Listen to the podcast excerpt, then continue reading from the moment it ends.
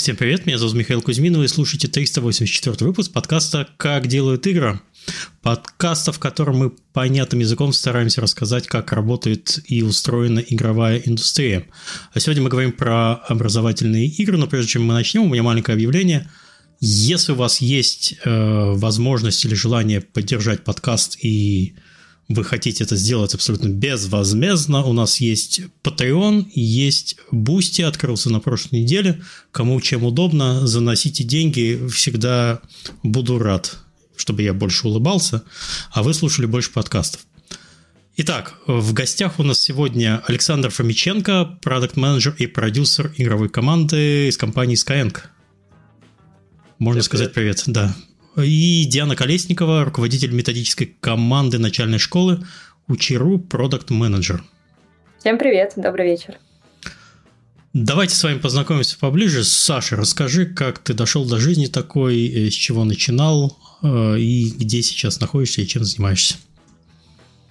Спасибо. А, как я дошел до жизни такой? Ну, э, конечно же, как и многие, многие люди, я играл в игры в детстве, но на самом деле более-менее значимые. Э, что произошло со мной и привело меня в игры, это то, что э, мне в руки попал Oculus Rift DK2 еще, вот. Э, и мы в него очень быстро наиграли с моим товарищем и решили, короче, что будем делать сами на Oculus игры. Вот, э, и таким образом я там учился программировать, вообще разбирался в играх и все такое. Вот, это было очень давно, это было лет, наверное, 8 уже назад. Mm-hmm. Вот, э, и когда э, мы с этим наигрались уже, и нужно было работу искать и все такое, я решил пойти поискать работу в геймдеве, написал себе вот, резюме прекрасное, что я на Unity умею программировать, вот, но gamedev меня не брал, потому что у меня не было опыта никакого валидного, вот, кроме этих очков дурацких. Вот. И это, это вообще круто, меня... типа нет, нет, оп... нет опыта, замкнутый круг, и тебя не берут, но да, ты да, вроде да. как это... Часто люди с этим сталкиваются. И самых прикольных у меня было собеседование в Нивал, например, в Питере. Вот я побывал в Нивале, у них прям в офисе. Это было, конечно, классно. Вот, кстати, я ходил тогда и слушал подкаст, вот, как делают игры, собственно. Э, ездил по собеседованиям, слушал вот, э, этот подкаст прекрасный.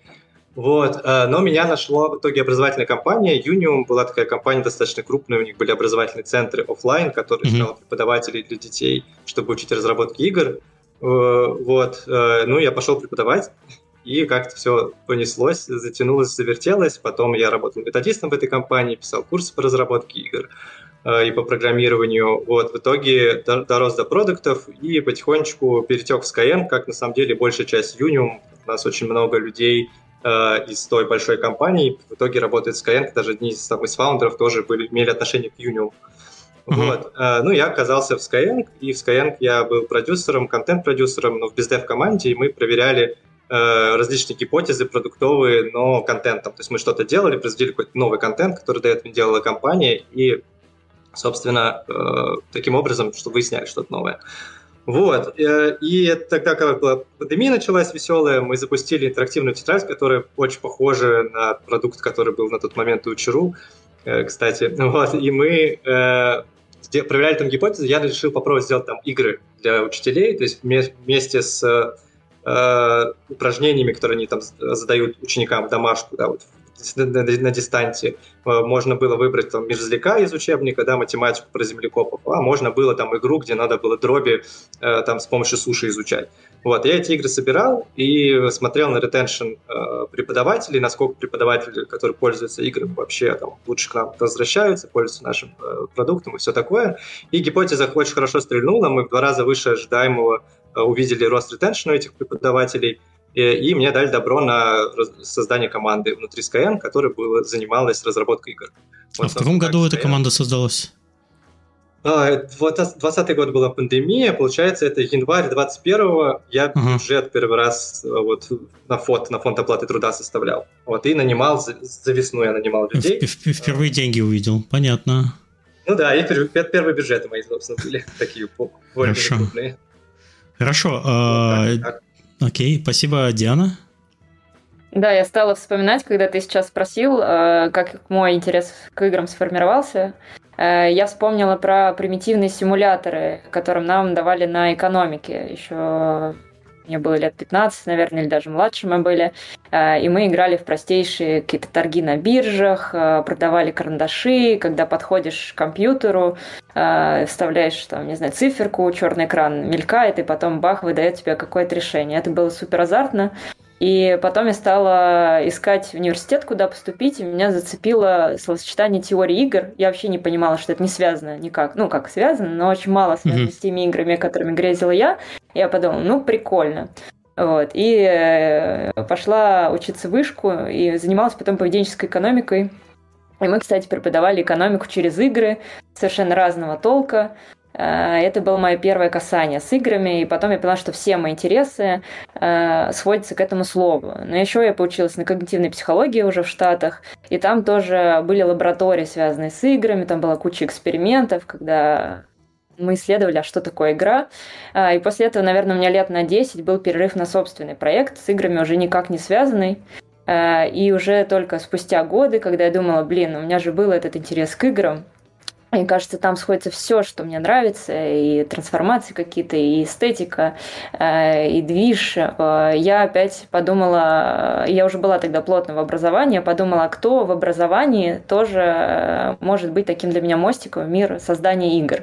И вспомнила про Чиру, которые на тот момент были одной из немногих компаний, занимающихся таких вот э, нестандартным способом передачи материала.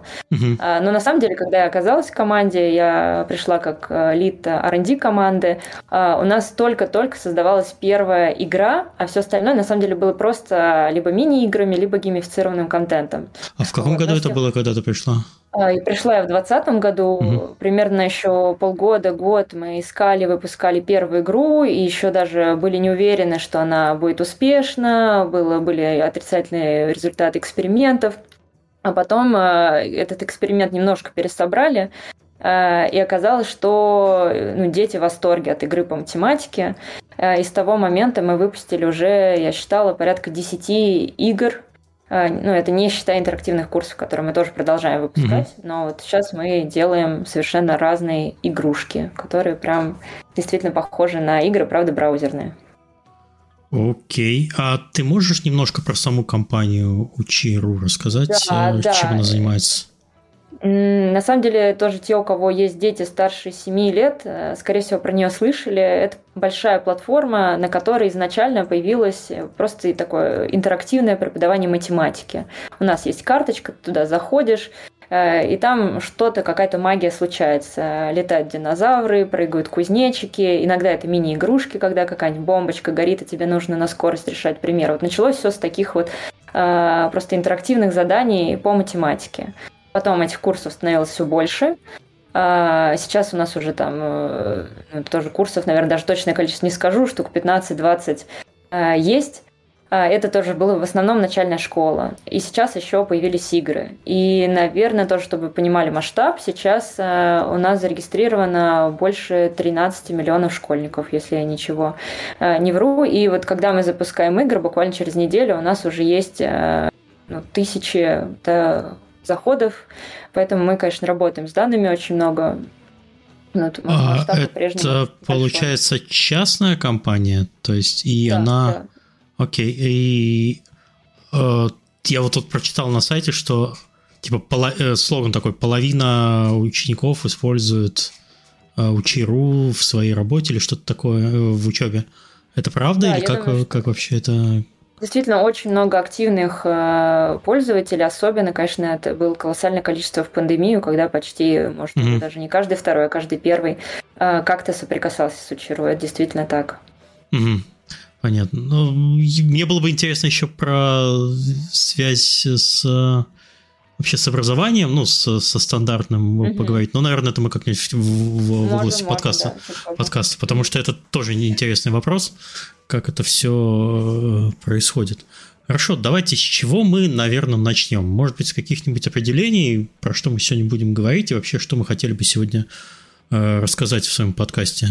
Кто у нас такой смелый? Ну, не знаю, э, Диана уже сказала, что небольшое разделение в своей речи у нее было про то, что есть игры, а есть интерактивные различные механики, которые тоже похожи на игры. Вот. И э, когда я думал о подкасте, да, о том, что мы будем обсуждать, я представлял в голове все-таки больше игры и то, что мы будем говорить об играх, а не о механиках отдельно. Ну, то есть, когда у тебя, правда, есть... Ты, ты можешь игрифицировать, в принципе, любую задачу там из учебника, из школьного, ее оцифровать, сделать ее интереснее, веселее, но это все равно немножко другой опыт. То есть это не, не тот, это, это и с точки зрения проектирования, и с точки зрения вовлечения ребенка, это все равно немножко другое, это сильно отличается от того, когда ты прям проектируешь игру целиком. Вот, и я бы говорил про игры в первую очередь, а не про mm-hmm. Интерактив, который мы используем там на платформах своих образовательных. Да, Хорошо. Да, все так. Мне кажется, что э, тоже сразу, когда ты говоришь э, про игры, у меня еще идет там, знаешь, разделение, а, что мы тоже к некоторым играм относимся с э, небольшим, но презрением, когда есть отдельно как будто бы игровой опыт, а там что-то в серединку вставлено решика пример, игры, с которых мы начинали, но на самом деле сами уже считаем, что это не всегда э, круто и удачно, хотя для пользователя работает с точки зрения бизнеса работает. И вот мне тоже интересно еще походить из крайности в крайность. Игра, э, в которой ты вообще не замечаешь, что учишься, да, и игра, в которой э, ну, ты можешь разделять и видишь, да, здесь меня учат, здесь я играю. Вот тоже интересно просуждать, как э, прийти к такому э, вообще незаметному опыту обучения. Вот. Ну, а так, согласно с Сашей, да, хочется сегодня больше говорить именно про игры, mm-hmm. про то, как их сделать круче. И хочется очень вообще привлечь внимание к этой теме обучающих игр, потому что у нас точно есть кадровый голод, э, нам очень нужны крутые геймдизайнеры, хочется вообще про такого зверя, вот как обучающая игра, рассказать и показать, что он очень прикольный. Это новый вызов для многих, может быть. Так что э, в эту сторону давайте тоже сходим. Хорошо, тогда обучающая игра. Вообще, на самом деле, любая игра обучает, только вопрос чему. Э, шутер обучает реакции, стратегии думать, можно любые жанры разбить, взять любой жанр, и каждая игра чему, чему-то обучает. Там процесс обучения – это одна из составляющих геймплея. А вот в образовательных играх, получается, чему можно научить? Я, я смотрю, ты сразу же сказала, что мы делаем, начали там учить, начал с математики, да? А почему именно такой выбор и почему нельзя, например, не знаю, там, литературе в, или истории в обучающих э, играх э, обучать? Блин, сложно говорить, обучающих играх обучать. Ладно, ну, меня поняли. Да, да, ну на самом деле на сто процентов согласна, что все игры обучающие, и как раз мы стараемся в этом смысле это не, не, не выделять даже какой-то, знаешь, отдельный жанр, обучающая игра, эм, но приходится все равно, mm-hmm. да, потому что мы иногда работаем с очень конкретными результатами, конкретными задачами, которые нам нужно выполнить с точки зрения образования. С математики начали, я думаю, просто потому что это хорошо покупают, это традиционно для учеру Э, если говорить именно про, про игровую игры, мы, да, первая наша игра – это магическая математика, э, такая зашедшая. mm Ну, это лучше всего покупают. Просто ты напиши математика плюс, магическая математика или олимпиадная математика, этот продукт будет востребован. И мы еще пока не проверили, а где там предел, да, если у нас будет десятый продукт по математике, будут ли его покупать хуже. В этом смысле, ну, это главная причина, да, но у нас также есть игры по русскому достаточно успешные, например, «Чудеса русского языка», э, ну вот, или, например, сейчас там, не знаю, по, по музыке тоже мы зашли вообще в новую для себя предметную область. А, поэтому как бы здесь нет ограничений, я их не вижу. Любой предмет можно взять и перенести в мир игры. Вот, Саш, что думаешь, как у вас? Для вас тоже математика ну, если, была первая? Если у вас математика нет, у нас была первая... Ну, математика это первое было в рамках теста в бездеве. Да, я делал на математику. Мы брали математику по той причине, что на математике было больше всего э, учеников и больше всего учителей во время пандемии. Это самый был популярный у нас э, предмет. Вот, э, поэтому брали математику. Но когда уже мы собрали команду, мы, ну, так как мы Skyeng, вот мы, собственно, делали игру по английскому языку, и для нас ключевой предмет являлся ну, и пока является mm-hmm. именно английский язык. Вот, поэтому делали именно по английскому языку, да. Вот, по поводу того, э, обучающее, не обучающее, тут Диана тоже немного начала уже про это говорить, тут важно, то, наверное, ключевое отличие это в самом начале начинается, когда ты проектируешь игру, то есть ты должен задаться вопросом определенным, да, зачем ты ее делаешь, то есть у любой игры есть какая-то э, ну, то есть и грубое разделение, то есть ты можешь делать игру для того, чтобы передать какую-то эмоцию, либо просто развеселить человека, да, там, денег заработать в конце концов на каком гиперкэже, вот, либо тебе нужно научить его там складывать дроби, вот, и это немножко меняет правила игры во время проектирования, вот, э, и, ну, это, в принципе, главное, на мой взгляд, разделение между образовательными и необразовательными. Если ты закладываешь в дизайн то, что тебе нужно научить, как у тебя есть образовательная цель, академическая какая-то, то эта игра будет образовательной, даже если там визуально или там, по механикам она не будет такой казаться. Mm-hmm. То есть в этом смысле э, там есть кейсы использования какого-нибудь Assassin's Creed Odyssey, не Odyssey, не помню какой, не Одиссея, а предыдущая про Египет, которая была, вот, э, использовали ее в образовательных целях, цивилизацию использовали в образовательных целях, есть тоже статьи про это. Но это немножко не то, это не делает цивилизацию образовательной игрой или Assassin's Creed. Вот это просто, ну, преподаватель использует ее как контекст какой-то для учеников. Вот, а когда ты проектируешь, там, ну, по-другому немножко думаешь просто много компромиссов ну, приходится принимать таких решений. Ну вот э, у меня в голове единственный такой из, моей, из моего опыта образовательной игры это Duolingo, чертова сова, с, с помощью которой я учу голландский. Э, но могу рассказать про свой опыт. Э, я сначала такой счастливый, где-то годика полтора назад. О, есть Duolingo, я сейчас быстро выучу голландский. Начал заниматься, но очень быстро бросил, потому что Дуалинго мне не объяснил, как язык устроен. Он мне говорит, вот повторяй вот эти фразы. И в целом их вся механика заключается в том, это, это моя боль, я хочу рассказать. Э, вся моя боль заключается в том, что я через месяца полтора, наверное, бросил, потому что я не понял, как язык работает. Потом я пошел к репетитору, он мне объяснил, мы с ним позанимались, и теперь я использую Дуалинго как просто зазубривание словарного запаса. Вот это он прекрасно работает, но по-моему, Duolingo провалили задачу объяснения э, устройства языка. Они пытались сделать все у, и, и в игровой форме в хихоньки-хахоньки, но у них не получилось, наверное, начать обучать. А вот э, дальше, как типа как зубрежка, то он нормально работает. Что скажете? Можно я, можно я? Да, это, давай это, ты, давай это, ты. это мое. Duolingo не игра. Да, начнем это с этого, что трейдинг это, это, это геймифицированный опыт. Это хорошо. Это просто геймификация, да, не защита. Да, это геймификация, выкрученная, конечно, на максимум. Они очень молодцы в этом деле. И у них э, в целом, как бы они не заявляли на конференциях, но у них э, нет задачи научить языку. У них вся геймификация работает на одну и простую задачу – выработать привычку пользоваться да. Duolingo и изучение языка и каких-то кусков языка, да, там, допустим, опять же, uh-huh. листа какого-то словарного запаса, оно как побочка, оно идет. Они, да, они да. хорошие, добрые ребята, как бы я не потому, что эти такие злодеи, которые просто подсаживают вас на зеленую сову, нет. Они добрые ребята, которые пытаются э, обучать действительно, но языку э, Duolingo не выучит, она максимум там, ну, сделает А1, А0, какой-то там подымет mm-hmm. до какого-то уровня, дальше будет стеклянный потолок, который без э, альтернативного какого-то, без именно образовательного опыта вряд ли получится. Да, да пробить, и потом Duolingo может, может быть ассистентом да, в процессе обучения языком, он может хорошо помогать, опять же, угу. привычку выработать, просто касаться То есть. Я, я понял, почему вы так возбудились, и я сделал ошибку, да, я понимаю, вот на меня набросились, я назвал Duolingo игрой. То есть вот Duolingo это не игра, это просто... нет, да. Это геймифицированный... Это не делать. Да, вот, вот, хорошо, я нашел с вами общий язык, я облажался, прекрасно. Э, и, и вы довольны, и мне хорошо. То есть э, мы сейчас говорим не про такое. Вас... Хорошо, тогда объясните, вот на примере того же Duolingo, с которым мы, наверное, сталкивались, Надеюсь, большинство наших слушателей, которые учат английский язык, э, я надеюсь хотя бы, с чем-то. Э, поясните нам вот этим примером, что не так, э, и вот что вы считаете игрой, а что не считаете чертова Дуолинго. Саш, включишься? Или могу я привести пример? Давай, ты. есть очень близкий продукт.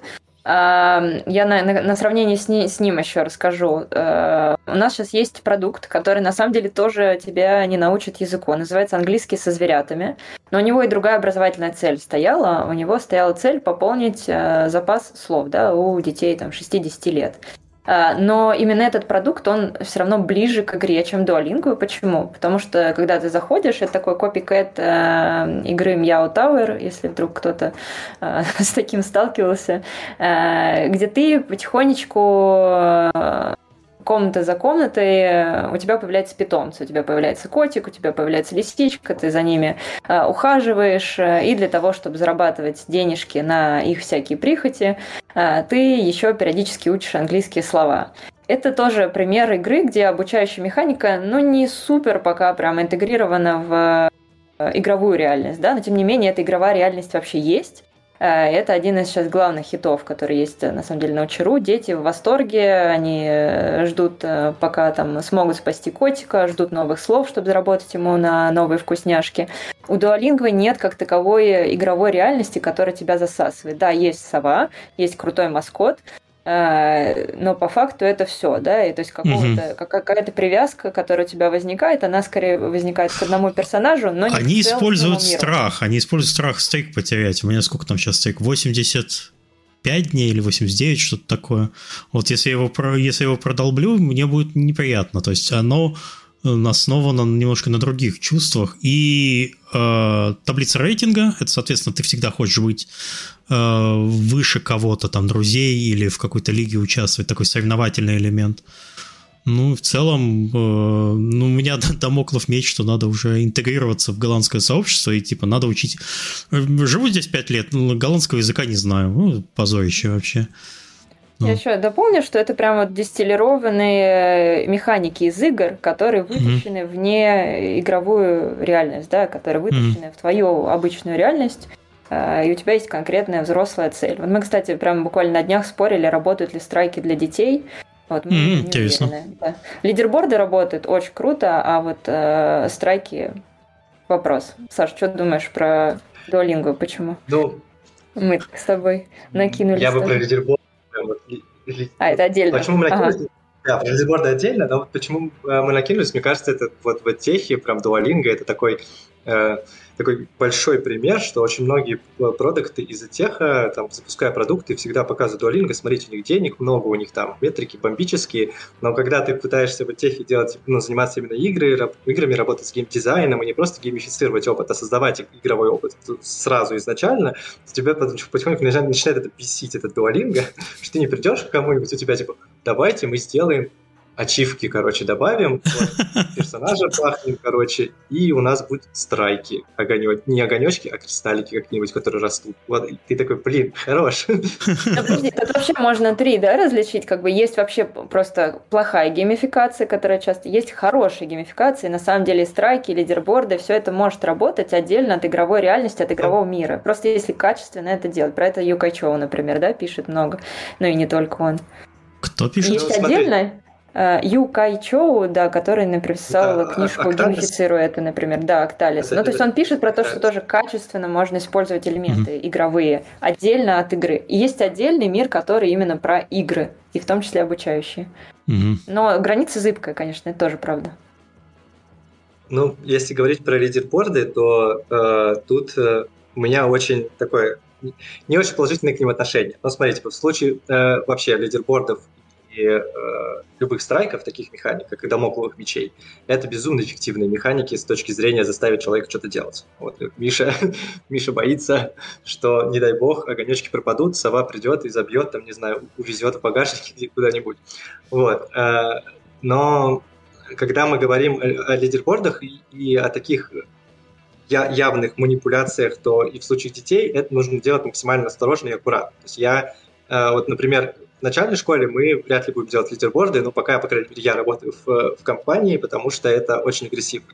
Вот. Э, особенно если это лидерборд там, в классе, и ты там знаешь, что вот Ваня, мы с ним гуляем вместе, там, не знаю, палки какие-то во дворе собираем, и вот он, он выше меня или ниже меня, и в целом это сравнение, оно будет эффективно, но оно немножко может стать травмирующим опытом. Да, у вот, меня вот, поэтому... я могу привести пример дочки, я когда, когда раздали в PS Plus много лет назад э, Fall Guys, я думал, прекрасная игра. Пухленькие человечки бегают. Э, посадил с тобой рядом дочку, давай, говорит, сыграем. Она так расстроилась, что проиграла. То есть вот этот как раз то, что ее вышибли, она, она с тех пор к этой игре не подходит. Просто для нее это травмирующий опыт, как раз вот про что ты говоришь, что детям... Э, но не хочет, то есть они всегда себя считают, наверное, лучше, а у них нет вот этого еще опыта, что э, вот здесь написано там типа вот оценки там, вот там кто-то лучше успевающий ученик в классе. Это все понятно мотивация, но вот когда тебе просто вот ты э, где-то проигрываешь, где-то ниже кого-то, это, наверное, очень так тяжеловато для ну, ребенка в начальной школе. Диана правильно говорит, что их можно использовать эффективно, но, например, допустим, те же самые лидербордами хорошее решение будет не делать лидерборд обязательно для ребенка, да, потому что в целом в соревновании нет ничего плохого. То есть просто в чистом виде, если ребенок хочет с кем-то сравнить себя, это нормально, и если там работает педагог, работает родитель, с ним общается, обсуждают этот опыт вместе, то все, ничего плохого не будет. Вот. Но вот если делать как Duolingo лидерборды, они могут быть эффективны, можно заставить детей учить математику с помощью ну, лидербордов как Duolingo, но они, скорее всего, будут слишком жестоки для них. То есть нужно облегчать эту механику, делать ее более комфортной, более экологичной, если хотите, там такую фразу mm-hmm. скажу. Вот. А, поэтому с лидербордами э, сложнее. Но опять же, это не является игрой, это является просто ну, системой игровой, который можно, да, элементом, который можно перенести на, в принципе, на любой опыт, не обязательно на образование, там, не знаю, можно э, сотрудников поощрять лидербордами, там, вот в каком-нибудь отделе продаж премии, ну, политику премии выстраивать от лидерборда. Можно же, можно. Будет эффективно, будет. Ну, продажникам нормально, они и так бедные люди. Хуже им не сделаешь. Да, очень много тем на самом деле поднялось здесь, э, начиная от э, того, угу. что в играх экологично, не экологично, особенно. Так, мы сейчас мы сейчас разбежимся, надо на как-то немного вот, сфокусироваться на чем-то. Да, тоже... Так что, сова отстой, я, я все понял, хорошо, сова отстой, это я понял. Это не игра. Это, это все, та, та, та штука, которая вызывает у меня да. просто фрустрацию и паническую атаку, если я забыл сделать голландский сегодня. И в 11.55 я бегу и вечера. И делаю этот урок быстренько, чтобы не, чтобы не замучиться. Хорошо. Uh, ну, давайте на чем-нибудь тогда сфокусируемся. Если мы сейчас пытаемся э, объяснить сразу все, это, наверное, тяжеловато. Хорошо. И у меня был вопрос, что вообще, что вы считаете как раз э, образовательной игрой? То есть давайте, наверное, про это все поподробнее поговорим. Я так и не понял, что вы считаете игрой. Э, э, давайте эту штуку объясним, объясним Я слушателям. Я бы подытожила просто то, что mm-hmm. Саша сказал. Мне кажется, что игра на начале, да, в которой прям в явном виде разработчики, проектировщики ставили себе целью некоторый образовательный результат. Это угу. первое, мне кажется, условие. Саш, согласен с ним? Скорее, да, да конечно, чем нет. Да. Второе, мне кажется, вот что есть такое разделение просто уже про хорошую образовательную игру или нет. Круто, это второй пункт, да, если обучающая механика, она как так нативно вставлена в основной игровой опыт, что ты не разделяешь, да, что есть обучение, а что есть игра. И этому мы как раз учимся у самых обычных, да, там, компьютерных, приставочных, не знаю, любых игр.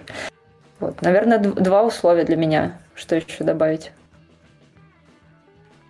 Да, это, это хороший поинт, точно. А по поводу вот этого разделения, что да, ты можешь, допустим, сделать какой-то, не знаю, ты можешь сделать персонажа, комнату с персонажем, и э, в этот персонажа можно будет одевать, как-то кастомизировать, ну, сделать какой-то кататома да, в образовательном продукте, вот, но при этом шапка для кататома будет получаться за хорошие оценки по математике, а когда ты приходишь в математику, у тебя, там, в английский язык, неважно куда, у тебя там вот стандартные там механики, тесты, там, input какой-нибудь mm-hmm. ввести, там, слово и все такое.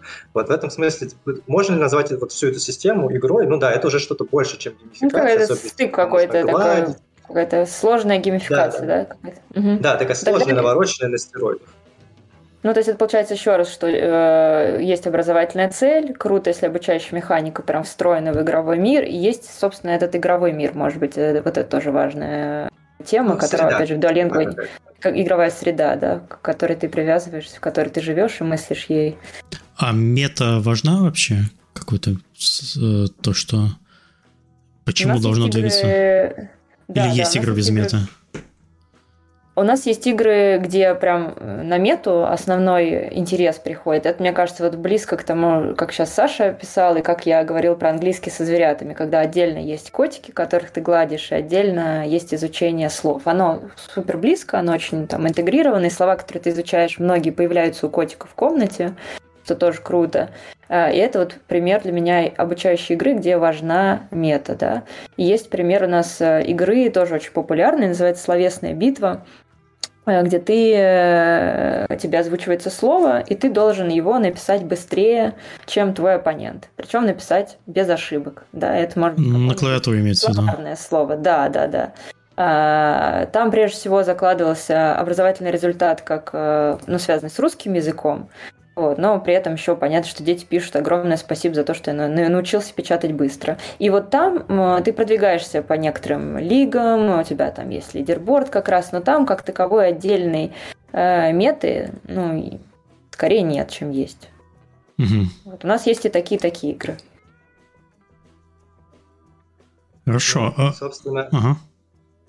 у нас, э, не считая механик, верифицированных внутри на платформе в контенте, которые есть, у нас прям вот игра, это ну, на текущий момент это одна игра, э, потому что небольшая достаточно команда, и мы очень долго вообще вынашивали сам дизайн этой игры, и у нас там мы, в принципе, стараемся избегать вот этого контекста, когда у тебя есть отдельный какой-то образовательный флоу, а есть э, сама игровая, среда. Но тут мы находимся немножко в другое положение, не так, как Диана, потому что Диана у нее школьные предметы, там очень четкие, понятные образовательные цели, а мы игру сделали для дошкольников. И, то есть, ну, четкие. Смотри, у тебя есть, типа... А, у меня есть разные, у нас есть разные игры, ну, ну например, музыка. Там да, да, я, музыка, это я бы отдельно поговорил, музыка это тяжело, конечно, это, я, я понимаю, музыка точно вне категории, но когда мы говорим про математику, про русский язык, там более-менее понятные образовательные цели, особенно если они в школьном контексте находятся, да, то есть если вы uh-huh. делаете это для там, начальной школы, то там прям, ну, графики есть, когда дети должны что знать. Вот. Мы, когда делали игру для дошкольников, у нас нет как таковых, там нет задачи выучить математику или там английский алфавит. То есть мы э, сейчас работаем в сторону того, чтобы у дошкольников развивать всякие, ну, это называется научным словом, исполнительные функции. То есть это вот самый простой пример – это память, да, то есть working memory, сколько у тебя в голове помещается единовременно. Вот, вот, вот столько у тебя вот working memory, да, это исполнительная функция твоего мозга. Есть там, там на логику, на коммуникации, на эмоциональный интеллект, всякие такие штуки. Вот, и мы проектировали игру из расчета того, что просто это игровое пространство, которое, ну, ближайший аналог игровой, это, наверное, только Бока, вот, ну, мы прям много э, списывали по механикам, там, как это все должно выглядеть. Э, достаточно популярная детская игра, опять же, если есть дети, то, скорее всего, видели только Боку и визуально узнаете ее, визуально, ее стиль, э, вот, ее арт direction, он очень узнаваемый. Вот, и мы делали эту игру так, чтобы дети, просто играя в нее, как вот, вот тоже можно еще, если из офлайн историю взять, то есть как кукольный домик, да, то есть там комнаты разрезаны, у тебя есть куклы, персонажи, которые вот есть в контенте у нас, когда ты уроки ходишь, и вот в этой игре, и ты ими играешься просто как куколками, там вот Эл пойдет туда, Зои пойдет сюда, вместе они там пошли кота помыли. Вот. А, а мы все это обвешали аналитикой и следим за тем, типа, как дети взаимодействие с игровой средой, мы замеряем их вот эти исполнительные функции, и потом там пытаемся сделать какие-то выводы на этот счет. То есть это прям, там вообще нет какого-то контекста, ну, как я немножко лукавлю, там есть на планетах э, изучение букв, вот, но это скорее больше штука для того, чтобы родитель э, был спокоен, что смотрите, вот, вот, вот это понятный опыт, вы букву обводите пальцем, вот тут вы букву учите, это вам понятно, а вот то, что у вас Э, ребенок зубную щетку взял и почистил там персонажу зубы, это не очень понятный опыт, но мы вам гарантируем, что вот это тоже образование, мы за этим следим. Вот, и там прям только игровой контекст есть. Вот, больше ничего. Никаких упражнений, но, но, но и не надо в этом возрасте просто. Поэтому немножко про... Я вот слушаю тебя, Диан, про изучение, опять же, слов каких-то. Вот мы, мы тоже хотим делать эти игры сейчас, э, но у нас их пока нет, мне нечем нет нечем поделиться, потому что мы не решали так подобного рода задачи еще. Киваю, да. Да, окей. Стало ли тебе понятнее, что такое обучающая игра? Все, надеюсь, да. Ладно, давайте на это долго не э, не сидеть. Куда мы дальше пойдем? Что мы дальше будем э, обсуждать? Так, а что а... вот интереснее всего, да, можем поговорить про риски, про команду, например.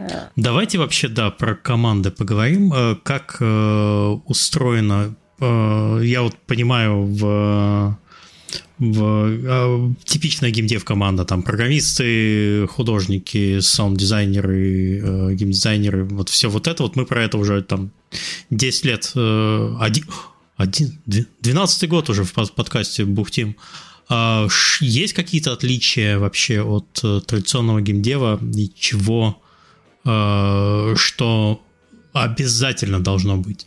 Ну вот, не знаю, у нас когда-то был подкаст э, про образовательные игры, но, наверное, давно, и у меня всплыло такая, такое слово страшное, методист э, должен быть в команде. Вот, и все у меня гости довольно закивали. Вот, расскажите про это. Надо сказать, что в первых играх, которые мы делали, там фактически не было геймдизайнера, ну, по крайней мере, формально такой должности не было. Угу. И э, опыт э, игровой, и балансом, э, все эти, э, там, или каким-то нарративом э, занимались все эти обязанности, которые э, тоже ну, в маленьких командах может выполнять, там, или, по крайней мере, соприкасаться с ними геймдизайнера, они были разделены между продуктом или продюсером, э, между дизайнером. В Учеру, например, традиционно дизайнеры UX, UI дизайнеры очень много участвуют э, до сих пор, э, чтобы делать прикольно, чтобы делать классно, чтобы делать э, вовлекающе. И отдельно, да, вот как раз были эти страшные люди, методисты. Но мне кажется, ну, то есть, кто такой методист, да, это тот, кто придумывает как раз находит, да, там те образовательные результаты формулирует, которые там нужны по какой-то причине пользователю, э, важны там с точки зрения каких-то э, стандартов, хотя у нас скорее это, нет такого подхода. Но это те люди, которые могут что-то непонятное, страшное э, приземлить на конкретные задания, на конкретные mm-hmm. тоже э, увлекательные маленькие кусочки опыта. Но когда я думаю, вот тоже интересно, что Сейчас у нас появляются геймдизайнеры в командах, да, и уже геймдизайнеры, методисты, дизайнеры, они э, в такой плотной связке работают, и все пытаются сделать так, чтобы учащимся было круто, прикольно, чтобы и полезно. И вот мы буквально эти несколько месяцев разбирались еще с тем, что строили всякие схемки э, со стикерами про то, а кто, что делает вот э, исключительно геймдизайнер, а что делает исключительно методист. Вот. У методиста осталась именно та работа про то, чтобы еще раз что-то непонятное, какую-то новую предметную область, вычленять из нее самое-самое ценное, самое-самое интересное, самое важное и приземлять это на конкретные задания, которые потом увидит человек. А уже в какой форме эта задачка, она по большей части сейчас перетекла к геймдизайнеру, ну и там в некоторой степени тоже на дизайнерах остается. Вот у нас методист такую роль выполняет. Саша, у вас?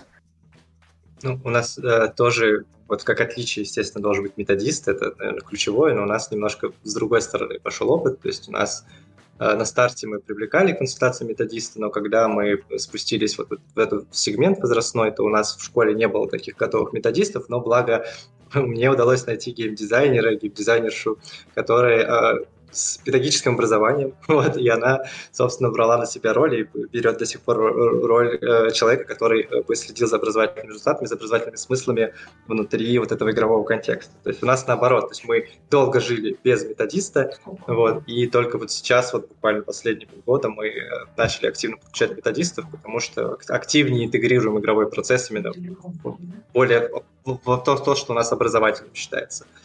Вот, поэтому, да, команды такие же тоже есть. 2D-артисты, э, аниматоры, разработчики, вот, э, есть э, тестировщики. Все, все, все те же да, люди. Но у нас, да, кстати, из отличия, у нас нет, например, своих там нарративных дизайнеров, у нас нет сценаристов, кого еще. У нас сейчас пока еще нет саунд-дизайнеров, например, в штате. Вот, может быть, это тоже связано с тем, что пока ну, мы мало в эту сторону ходили. Их функции тоже делятся вот между всеми прекрасными людьми, которых мы перечислили уже. Да, ну и добавлю, что действительно методист еще это вот тот человек у нас тоже, который следит еще за тем, чтобы по возрасту было все, что мы создаем. То есть геймдизайнер может быть без такой экспертизы, дизайнер может не до конца понимать, что там сейчас происходит в головах у детей 60 э, лет, например, в нашем случае, а вот все-таки от методиста мы ждем понимания, да, чем же. Ну, геймдизайнер, геймдизайнер игру мечты пришел делать вообще, ему зачем все это знать? Что, во что там, во что там дети играют? Ну, какая разница? Это же, это же, это же мое. Ну нет, таких мы стараемся, конечно, с такими не соприкасаться. И, конечно, нам важно, чтобы по факту у нас сейчас э, те, кто действительно приживаются в команде, они, конечно, э, хорошо знают, что такое, например, Roblox, э, или там сами проводили часы в Майнкрафте или в каких-то других играх, угу. которые по-прежнему популярны у детей, например. А... каких-то, да, тонких моментов могут и не знать. А как процессы как-то у вас одновременно несколько проектов ведется командами, или как у вас по командное распределение, или кто-то свои обязанности шарит между, между mm-hmm. проектами? У нас сейчас э, три команды занимаются играми. Э, одна команда занимается скорее таким игровым э, геймифицированным опытом, и одна занимается вообще мета-игрой, которую мы решили обвязать всю платформу. А, вот, поэтому команд, во-первых, несколько, а во-вторых, еще внутри каждой команды есть по несколько проектов. Конечно, вот э, единовременно э, в такой прям фокусе есть одна игра. Ну, допустим, сейчас э, ребята собирают новый тест по и делают некоторую пробу по программированию, да, или, например, другая команда там уже на финишной прямой выпустила новую группу математики в виде раскраски. Вот, но при этом еще каждая команда держит все равно фоном 2-3, э, иногда больше продуктов, э, где есть некоторый бэклог, да, и по ним тоже ведутся доработки, смотрится аналитика, какие-то правочки вносятся. Ну, в общем, в зависимости от сил, ресурсов и от того, сколько фокус отнимает вот главный, главный продукт, которым они занимаются. Я тебя правильно понял, что у вас типа есть главный продукт, над которым сейчас работают все, а если нет какой-то страды, э, люди... Не совсем так. У каждой команды, но вот еще раз, их э, три сейчас команды, которые прям чисто играми занимаются. Угу. И вот у каждой из команд есть свой главный продукт. То есть а, у окей. кого-то угу. это раскраска, допустим, а у кого-то это, это математическое, да, а у кого-то это вот, собственно, программирование, да, там в виде РПГ. Ну, то есть э, у каждого есть фокус, и у каждого есть еще свое некоторое наследие, которое тоже поддерживают. И даже были очень крутые кейсы, когда а, из э, относительно провалившегося продукта, ну или такого не очень удачного, например, по-русскому мы пытались э, пойти в сторону Манкас и заменить задания, которые были там, не на бессмысленные, а на задания по-русскому. Вот. Надо сказать, что до мультиплеера именно в этой игре мы так и не дошли, а сама игра была ну, средняя, успешная, да, но вот как раз э, команда держала ее не как самый главный продукт, но фоном занималась, какие-то тоже фичи там выкатывала, анализировала и постепенно докрутила ее до одного из самых успешных. Ничего себе, Со, собственно, Амангас, господи, боже мой. Ты сказала про ну, Among Us. Да, звучит классно, но не, не дошли до этого, да. У нас был опыт, мы собирали прототип Бравл Stars, такое место Бравлов. У нас были ученые и Лев Толстой, который кидался книжкой в Тесла. Люле, Люле отвешивал всем, классно. Никола Тесла. Окей, звучит неплохо, хорошо. А, а, окей, процесс вообще, давайте, наверное, а, мы же не спросили, как у тебя, Саша, команда построена. Ну, у меня одна команда, в принципе, uh-huh. все очень похоже. Uh, у нас в компании сейчас есть одна команда, она занимается одним своим продуктом, это вот Галактика Элла, вот эта песочница, где Toca Boca подобная, образовательная. И у нас э, геймдизайнеров иногда оттягивают на геймификацию, mm-hmm. каких-то продуктов уже других внутри компании, там, не знаю, тренировки слов погеймифицировать, там, pacing подтянуть, чтобы было веселее нажимал, нажималось все это. Вот, либо какие-нибудь, опять же, эксперименты с лидербордами ачивками, это все тоже прилетает в геймдизайнеров. Но это скорее такая побочная штука, из-за того, что мы в техе, то люди, э, люди не всегда разделяют э, вот что есть геймдизайнеры, которые заточены ну, на, на создание определенного типа геймплея, определенного типа опыта. Вот, и приходят с задачами иногда, которые ну, не совсем релевантны. Там, лидерборд составить не каждый, ну, логику лидерборда описать и всю механику, экономику того, как туда попадают, не каждый геймдизайнер может, а наши геймдизайнеры немного про другое. Но иногда тоже приходится брать такие задачи, потому что нужно, нужно геймифицировать mm-hmm. везде. Окей, okay, а можете как-то на на, понятных, на понятном языке пояснить, как стартует новый проект этой команды и как вообще это все э, проходит через всю бюрократию конкретно у вас, если она есть? Сложный вопрос, потому что прямо сейчас мы его, этот процесс перестраиваем. Но я расскажу два разных примера. Ага. Ну, кейсы просто, чтобы было понятно. Да, да, два, два разных кейса. Есть кейс, когда мы идем от конкретной боли учащихся и их родителей. Угу. Например, мы идем в очередную волну исследований и выясняем, что есть проблема у детей, э, допустим, как раз вот с набором слов, да, там как э, английский, про который я уже рассказывал, или, например, с умножением. Вот есть проблема в отработке этого навыка. Тогда мы понимаем, что, ого, есть образовательная задача, давайте придумаем какую-нибудь классную механику, которая уже подтверждена рынком, что она работает, например, или что она вообще как-то классно именно этой задаче э, подойдет. Да, и уже после этого идем там все тестировать, ну, в общем, уходим в некоторый процесс разработки и последующих тестов. Есть другой пример, когда у нас может быть очень э, зыбко определена э, область, э, ну, вот, собственно, как тоже пример, который я уже начинала рассказывать, да, когда мы смотрели на Иманкас, нам нравилось э, то, что мы знали, что это очень популярно у нашей аудитории, э, мы хотели сделать нечто подобное, протестировать его э, на непосредственно тех пользователях, которые у нас есть, и мы просто думаем, окей, а какой предмет у нас сейчас там, допустим, недопредставлен на платформе. Тогда это был русский язык, то есть второй после математики по популярности, собственно. Э, и мы берем, наоборот, первичную у нас, да, механика или какой-то конкурент, на который мы смотрим, и уже туда думаем, а как туда привязать ну, некоторые образовательные ценности. То есть у нас вот с разных сторон игра может начинаться, э, и так, и так это может привести к успеху. И так, и так может, на самом деле, привести не к успеху. Такие случаи тоже у нас были. Саша? Ну, в нашем случае у нас один продукт, уже будет один кейс. Вот мы подошли вот со стороны как раз исследований. У нас было достаточно такое свободное поле для творчества. К нам пришли э, руководитель, академический директор э, именно детского направления всего и сказали, вот, объяснили простую вещь. То есть, ну, если вы занимаетесь как раз в Skyeng, вы примерно представляете, как выглядит платформа, что там есть вот человек, ваш преподаватель, на полэкрана, на другие полэкрана есть контент, там, тестики, видосики, там, подвигать, соединить что-то, вот, и во все в этом духе. Вот, и компания, она как бы э, сначала занималась только взрослыми, а потом потихонечку начинала спускаться по возрасту ниже, ниже, ниже к детям. И как бы использовать тоже платформенные решения, только там добавляя каких-то персонажей, немножко механики делая более удобными и все такое. Но когда ты спускаешься еще ниже, еще ниже, ты упираешься в то, что ну, у тебя как бы мышка, клавиатура, вот это все, на, мобиль, на мобилке не очень удобно, вот, э, а часто у людей нет мышки даже, ну, просто лэптоп какой-нибудь, они там вводят пальцем, а у тебя механика drag and drop, где нужно не просто там кликнуть, и у тебя за мышкой бегает там объект, тебе нужно кликнуть и держать, и вот с тачпада это вообще невозможно. Вот, и к нам пришла команда, вот, которая только появилась, при, пришли академические директора сказали, то, что, слушайте, вот у нас типа, дети не могут пользоваться платформой. Придумайте любой продукт, которым детям будет удобно пользоваться. Вот. Что хотите. Вот.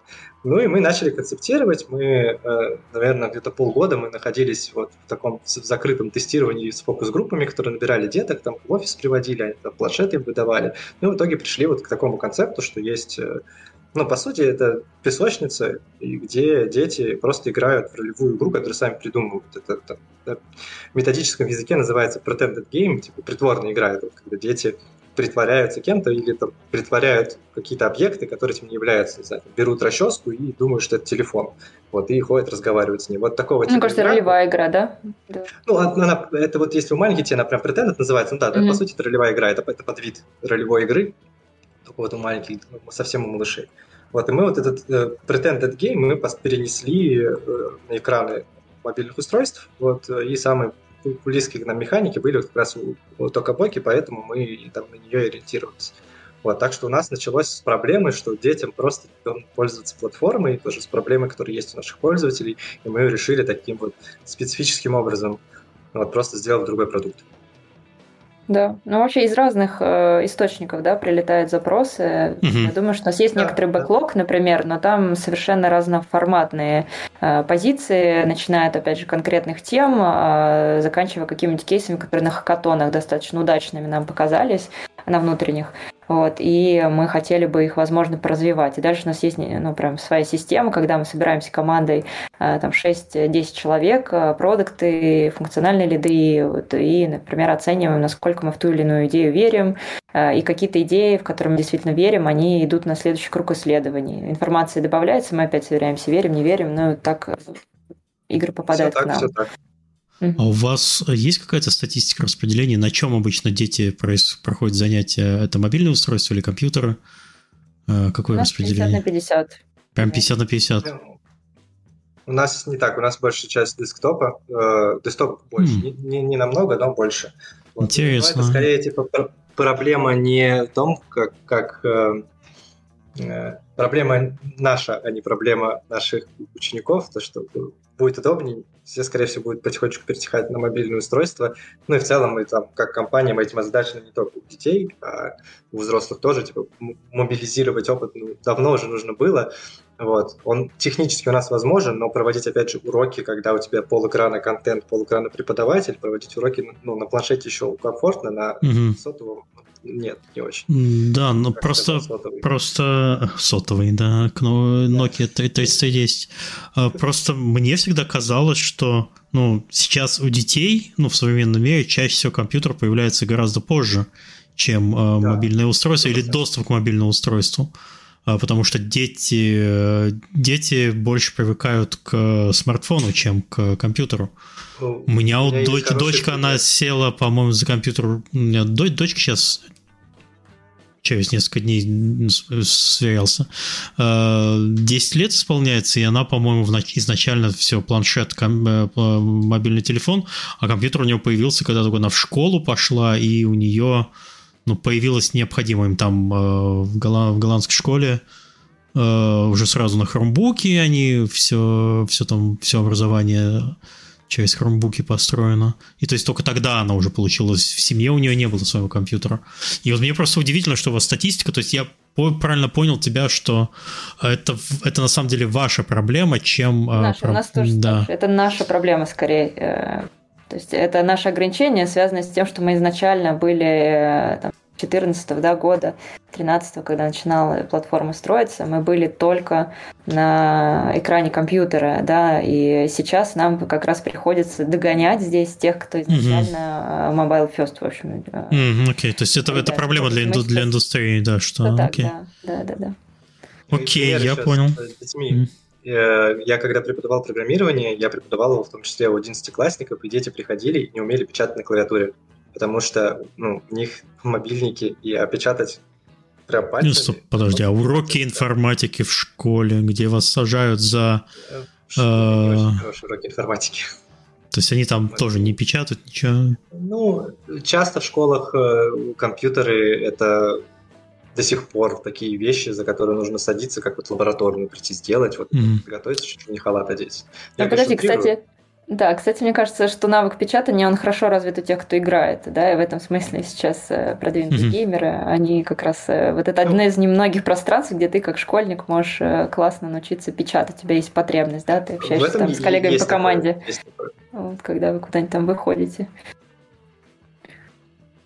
Хорошо, окей. Так, а какие вообще есть технические, продуктовные, э, с какими сложностями вы сталкиваетесь с техническими, продуктовыми при проектировании? Ну вот, если про технические говорить, то, наверное, uh-huh. кусочек затронули, да, что э, у нас исторически вот техи вообще в русскоязычном техе. Э, в первую очередь дел, сделали веб-платформы, платформы, которые работают на десктоп, на лаптопах. Вот. И сейчас э, любой мобильный опыт вызывает небольшой скрежет в компании, то есть, несмотря на то, что все компании мобилизи... мобилизируются потихоньку, но это прям очень медленно идет и с большими болями из-за того, что есть большой легаси. Вот, и это действительно сложность. Вот на примере того, как мы делали в самом начале игры, наши первые были, это были игры на Unity, которые мы засовывали на платформу через э, Ambient, вот, мы просто собирали WebGL билды с небольшими играми и засовывали их на платформу. Вот, ну, типа, WebGL на мобилке — это боль страшная и ужасная да, во всех да. отношениях.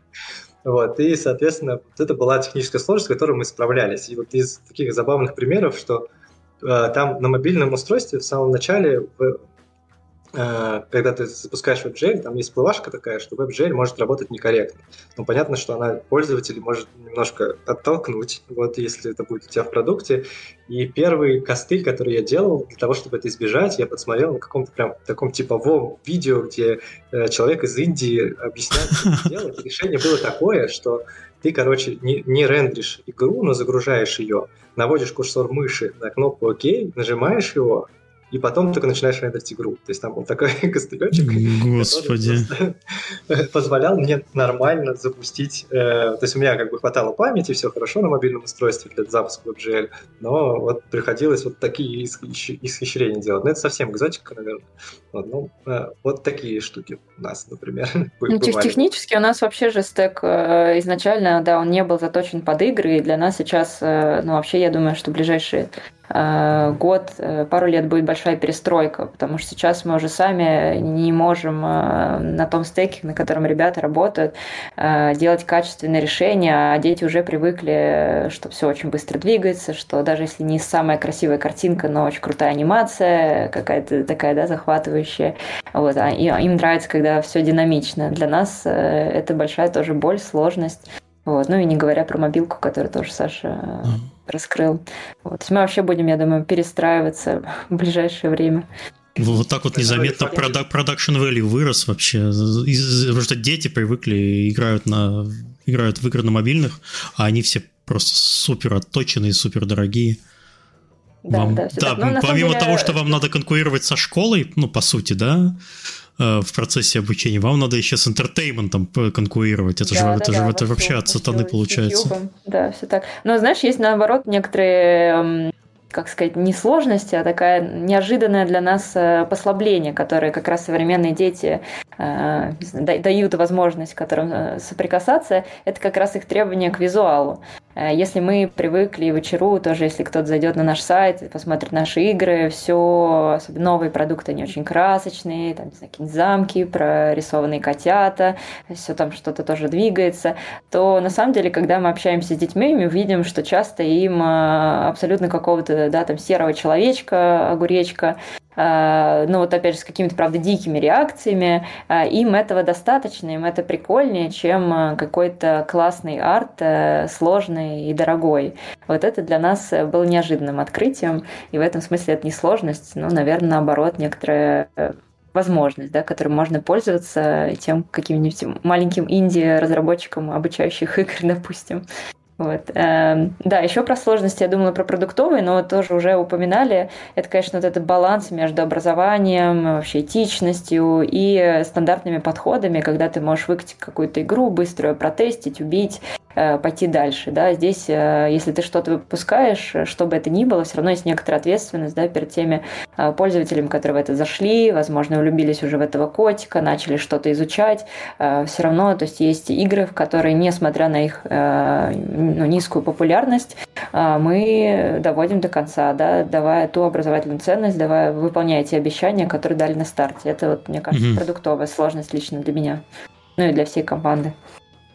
Да, это очень интересный пример, потому что у школ LTV выше потенциальный, чем у мобильных игр, например, да, если там ребенок поиграет неделю-две в мобильную игру станет другую, это как раз нормально, там разработчики заработают на этом, и все будет хорошо.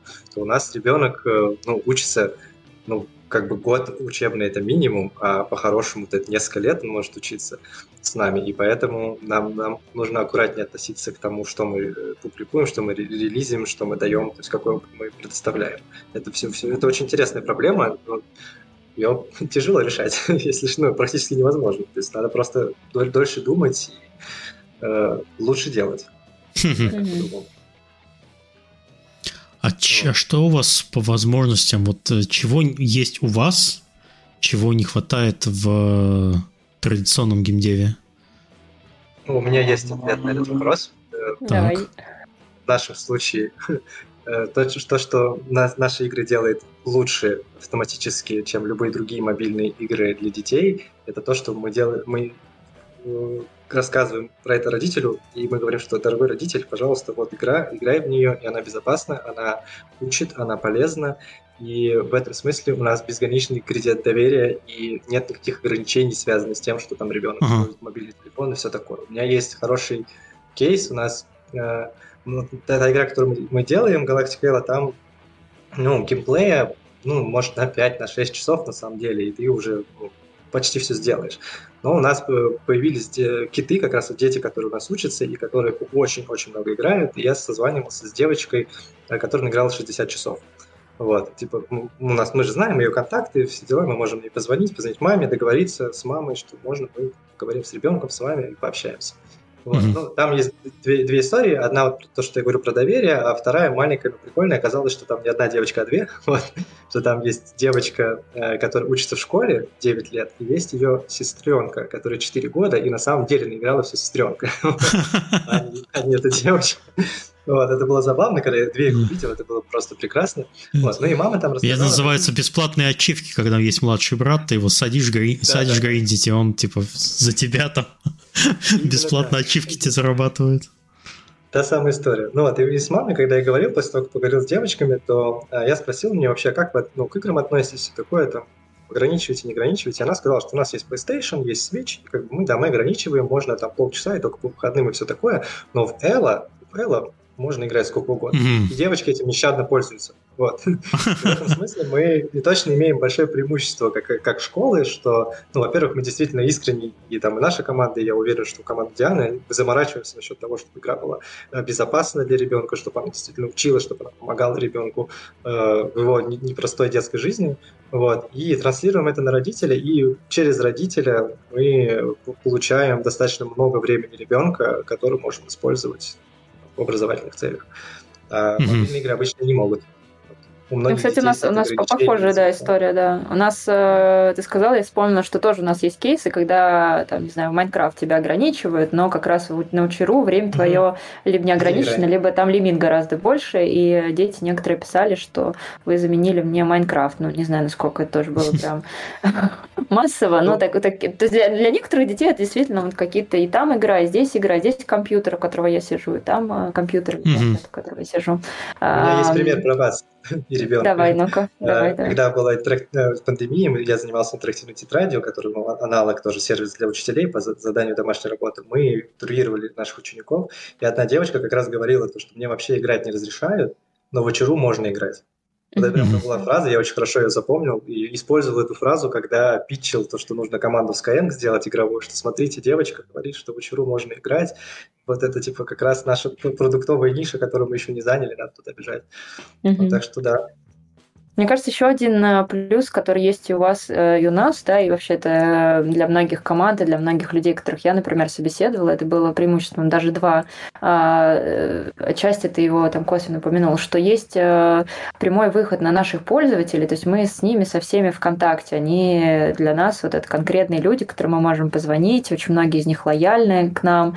И у нас есть, например, отдельный отдел исследований, который рекрутит людей, Э, вот, э, самостоятельно, да, то есть каждую неделю у нас есть огромное количество тестов, которые мы тоже там видим э, вживую, увидим реакции и можем эту информацию вытягивать, использовать. Ну и второе, то, что в принципе у нас есть уже большое количество лояльных пользователей, которые в нашем случае многие приходят через школы и через учителя, и они приходят там прежде всего на математику, на всякие серьё... более серьезные курсы, а, и мы на них можем тоже вот так достаточно быстро получить э, большие данные, ну там относительно, да, тоже десятки тысяч, например, каких-то заходов, э, реакций на первые наши выкатки игр.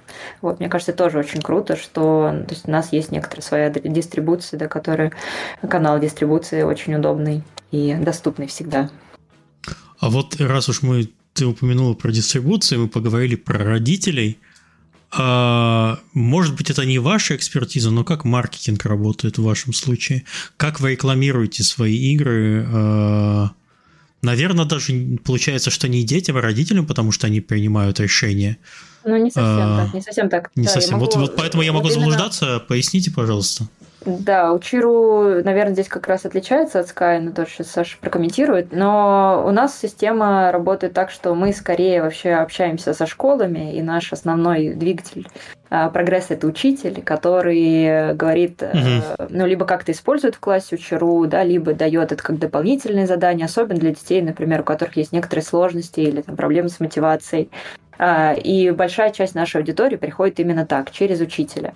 А угу. уже потом, оказываясь на платформе, у тебя, э, например, на... есть каждый день возможность некоторое количество заданий сделать бесплатно, например, по математике или по русскому. И когда они у тебя заканчиваются, ты ищешь, а что еще можно потыкать. Э, ты, я имею в виду ребенок, да, э, смотришь, э, какие еще есть классные иконки, которые висят, и натыкаешься, ну, вот, допустим, опять же, на чудеса русского языка или магическую математику, и начинаешь копаться в игре по факту, да, то есть на самом деле чаще всего все-таки нас находит сам ребенок, да, он на платформе находит новую игру, которой раньше не было. И э, несмотря на то, что да, решение о покупке принимает родитель, но по нашим наблюдениям, если ребенок не дергает родителя, прям купи-купи, э, тоже бывают кейсы, что да, там родитель покупает, например, конкретно английский или какой-то предмет, по которому он хочет, чтобы ребенок развивался. Но, угу. конечно, основной вот именно мотиватор, двигатель, проситель здесь ребенок. Если ему не понравится, если его что-то не устроит, то до родителей мы вообще очень вряд ли достучимся. Угу. Ну да, там часто в отказку и все, да. Да. Сашка, да, у нас да. где-то по-другому, где-то где-то так же, на самом деле. По-другому это да, что мы с учителями... У нас, у нас есть продукт для учителей, но он не, не такой большой и, очевидно, да, не, не, это, не является нашим основным каналом. Вот в случае э, с нашей игрой, так у нишевого сегмента, то есть тут тоже есть определенный нюанс, да, что у нас э, продажа идет школы в первую очередь, а не игры. То есть мы не продаем игру отдельно, мы продаем школу, мы продаем подготовку к школе для этого возрастного сегмента. То есть мы подготовим вас к школе, занятия, там, групповые занятия у нас, пожалуйста, занимайтесь с учителем на платформе, интерактивно и все такое.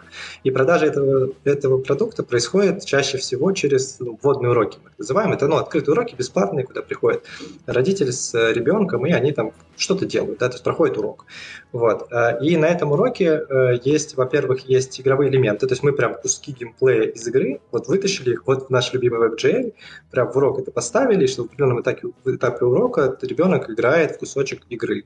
Вот. Ну и также там интерактивные всякие задания, персонажи, мультики и все такое. Вот родитель очень часто в момент, когда начинается водный урок, он уходит. И вот, и у, прям у преподавателя, который ведет водный урок, у него есть прям определенные скрипты, как сделать чтобы родитель вернулся, потому что ну, родитель же должен тоже краем глаза посмотреть, чтобы ему тоже понравилось, все такое. Вот. И в конце практически всегда родитель спрашивает у ребенка, тебе что, вообще понравилось? Нормально? Mm-hmm. Все хорошо? И это вот, ну, так происходит продажа. Поэтому мы должны заинтересовать ребенка, да, но решение будет принимать родитель, смотря на реакцию ребенка. Mm-hmm. Нравится ему или нет.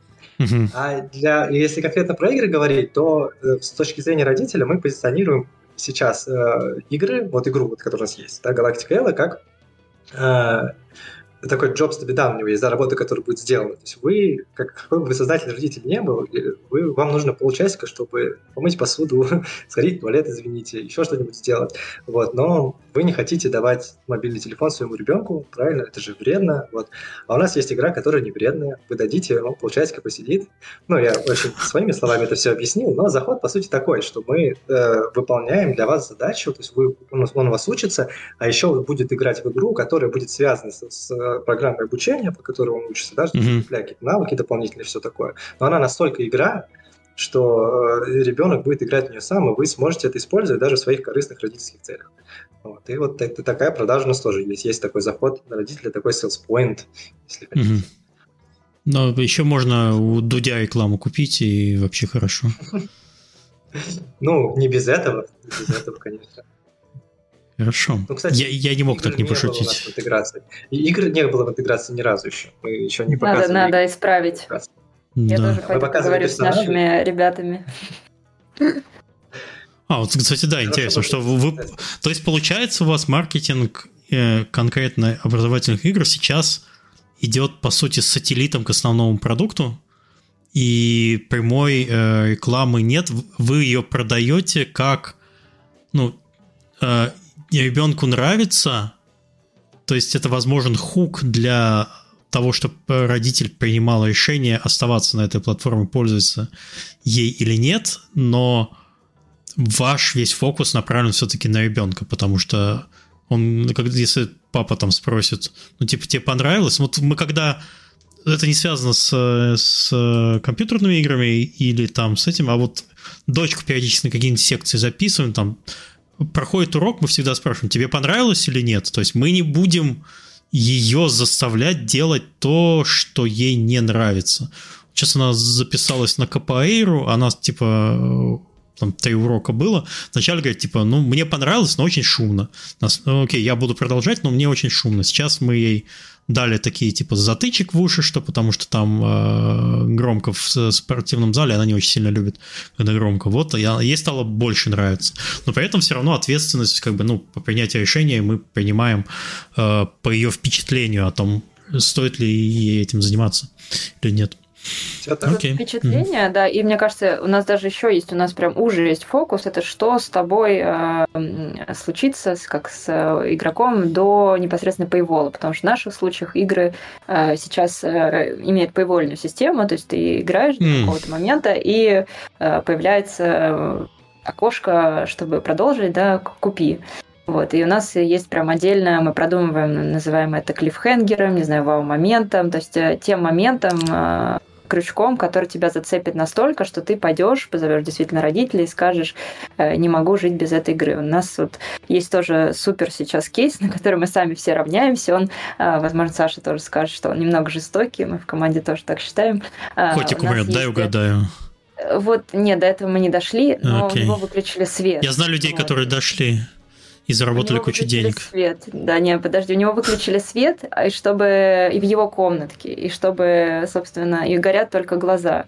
И чтобы включить ему свет, вот тебе нужно купить игру. О, ну, близко, да? Но вы, вы близко, вы близко к это самое, к смерти котиков. Да, да. Хорошо. Я, у меня просто был э, знакомый, который делал игру. Одна из первых, по сути, фри-то-плейных, наверное, в России игр называлась, ну, как, даже нельзя фри-то-плеем даже назвать, а, Мяусим назывался, там был симулятор котика, там нужно было кормить котика, это еще было во времена, когда были фичефоны, не было смартфоном, и тебе нужно было смс-ками его кормить. Вот там типа такой тамагочи только через э, смс-ки. И вот у него там котик умирал, вот он все, сделал все возможное. Заработал кучу денег, молодец. Вот Но здесь важный момент, конечно, что вот тоже это прям в начале про это говорили, что мы, конечно, у нас есть кейсы, когда дети, даже делая задание по математике, начинают плакать, если оно э, неправильно решено, или если они получают угу. какую-то там крас красную реакцию интерфейса. Поэтому, на самом деле, мы, конечно, много работаем с тем, чтобы детям было комфортно, и в игре, да, и там в момент завершения, и вот в момент такого появления пейвола, и все это проверяем. Ну, то есть здесь реакция, она скорее просто «хочу, хочу помочь котику», да, именно там слез, страха нет, вот, то есть с этим мы тоже работаем. Но дети действительно не любят проигрывать, не любят расстраиваться, для них сейчас это а, все очень сложно, но мы следим за этим. В следующий раз отключим газ вместе к свету. Все. И будет ему, и будет ему холодно. Вот так вот. Э, а чем отличается работа в, над проектами немного разной тематики? Вот мы упоминали музыку, английский, математика. Вот есть какие-то э, особенности, которые вы учитываете? Что с математикой понятно. Учи, как э, работают там сложение, вычитание. С английским я мне он про сову сказали. А с музыкой там как чего? Да, но музыка это прям достаточно сложный для нас кейс. Мы, кстати, сейчас же буквально на днях, да, появилась э, условно дуалингва для музыки. Do Music, вот, мы тоже сидели сразу. Серьезно? Я не знал. Да, да, да, что получилось у нас, вот, можно глянуть. Но это было, с одной стороны, вообще я бы сказала, что каждый сейчас проект, э, несмотря на то, что кажется, что предмет понятный, но, например, игра про умножение у нас сделана вообще в виде фермы, и где есть э, прям достаточно прикольная механика, обучающая, она встроена в игровую реальность очень плотно. Тебе, чтобы собрать Э, урожай, там, допустим, нужно определенной площади выбрать фигурку, э, и таким образом с определенным странами, да, у которых там есть длина конкретная, и таким образом получить э, э, результат. В общем, чуть-чуть сложно это объяснить без визуала, сейчас подкрепляющего, но это к тому, что даже ты, когда делаешь игру по математике, у тебя процесс может совершенно отличаться. Это скорее э, этот процесс определяется тем, какая у тебя механика, кор-механика, какая у тебя мета, и вообще какой у тебя состав команды, между прочим, на этот момент, потому что тоже команды у нас очень разные. А игра по музыке, безусловно, она для нас была вызовом, потому что тоже мы не хотели, чтобы там было в явном виде некоторое обучение, изучение нот. и там ты вообще, она похожа на некоторые, например, на игру Zombies and Plants, да, растений и зомби, где ты должен там определенных местах выставлять звучков, как мы их называем, для того, чтобы отстреливаться от тех монстриков, паузяк, которые на тебя нападают. Вот. И ну, там процесс для всей команды был непростой, потому что у нас не было предметной экспертизы. И мы дополнительно, естественно, работали в связке еще, то есть был еще методист и отдельно еще был предметный эксперт, и он еще есть, да, работа продолжается. На самом деле мы этот продукт еще будем сильно э, переворачивать, пересобирать. Э, но вот нужно, вообще ничего не понимая в сфере, да, вытащить из эксперта э, самое ценное, самое главное, что нужно дать детям, придумать под это все прикольные механики. Э, так что, ну, такое отличие, наверное. Появляется еще одна фигура которой тоже нужно взаимодействовать и э, из которой нужно выпытывать идеи для реализации проекта. Это, пожалуй, главная сложность. Окей. Очень интересный, кстати, выбор э, коровой механики для музыки. То есть взяли Tower Defense, это достаточно прикольно выглядит. То есть это как нотная грамота получается, да, и вы расставляете ноты. По сути. Это похоже на Ableton такой, да. Очень интересно. Обвязки да. игрового мира, да, можно смотреть сейчас. Ну, я бы еще мог бы добавить, наверное, про, про языки те же самые, что там в нашем случае нам э, ну, знание языка состоит не только же из нажатия кнопок, то есть нужно говорить, нужно распознавать э, речь ученика, вот, и давать ему какой-то фидбэк на, на эту речь, то есть как тоже корректироваться. Поэтому есть вот такие специфические, допустим, э, ну, устройство ввода, да, то есть нам ребенок должен сказать в микрофон, что хочет добавить в салат, да, хочет добавить туда, э, не знаю, оливки или хочет добавить сырфету, да, то есть нужно проговорить слово, и мы это анализируем с помощью там своего speech-to-text, э, вот, слушаем интонацию, произношение, вот, на, на своих модельках обученных, и да, и в итоге, если правильно говорит ребенок, ну, это, это действие происходит. Если нет, мы как-то корректируем там, персонаж, который у него спрашивает это, ему там дает какую-то фразу уточняющую, ну, и общается с ребенком. Все, это, такие есть э, специфичные вещи там в языках, да, это же надо говорить, например. Угу. Ну, ну, у вас же коровый бизнес, я так понимаю, это обуч- обучение английскому, да? Все-таки вы от этого не отходите. Ну, э, ну, мы сейчас очень сильно развернулись к детям. Мы запустили в этом году домашний лицей, и прям это homeschooling полноценный, то есть можно ходить в Skyeng, учиться вместо того, чтобы ходить в школу. Вот, э, экзамены запустили, подготовку ну, к российским экзаменам, э, к ЕГЭ, к ОГЭ. Вот, мы разворачиваемся к детям, потому что это, ну, это неизбежно для нас, потому что мы настолько большие в английском языке, что нам практически невозможно доставать каких-то новых учеников, ну, то есть, mm. возможно, но это вот достаточно тяжело происходит. Вот, то есть у нас след, след, больше нас только у репетиторов учеников в английском языке э, вот, в СНГ странах. То есть вот мы самая большая компания, кто учит английскому языку. Вот, и поэтому нам э, в любом случае для дальнейшего роста нам нужно Нов, новые ниши, да, потому что вы, вы уже да, ниши, все, да. все, до кого вы могли дотянуться, вы уже дотянулись, по вашему да, мнению. Ну, это просто дорого получается. То есть мы, мы можем, мы знаем, как доставать учеников и достаем их, но они с каждым годом становятся все дороже для нас, потому что ну, мы, мы уже всех и так получили. И, и еще кроме учеников у нас же еще есть учителя, которые тоже как важная часть э, продукта. И ну, очень многие репетиторы в России, по крайней мере, очень многие репетиторы работали в Skyeng. Хотя бы раз в своей жизни был какой-то период, который они работали в Skyeng. И это тоже да, вызывает проблем. Поэтому мы разворачиваемся к детям. Это одна из причин вот э, TV большие там у детей, да, то есть если, если ты в начальной школе э, с ними начал работать, им все зашло, им нравится образовательный опыт, родителям классно, то, ну, у тебя как минимум до экзаменов есть с ними время для того, чтобы пообщаться вместе, там, провести время, так сказать. Mm-hmm. Вот, а, поэтому сейчас мы не только э, английский язык для взрослых. Но э, на английском языке у нас больше всего э, крутых технологий, которые э, по типу тех же самых распознаваний речи, допустим. Да, вот ты как раз это упомянул, я, собственно, про это и э, это меня это и гернуло, этот вопрос задать. Что у вас есть да. э, огромная просто база должна быть по работе именно да, с языком. Так. Да, и распознавалка наша единственная распознавалка, которая, во-первых, э, очень хорошо работает с English, ну, то есть э, э, с акцентом. Понимаю, понимаю, да.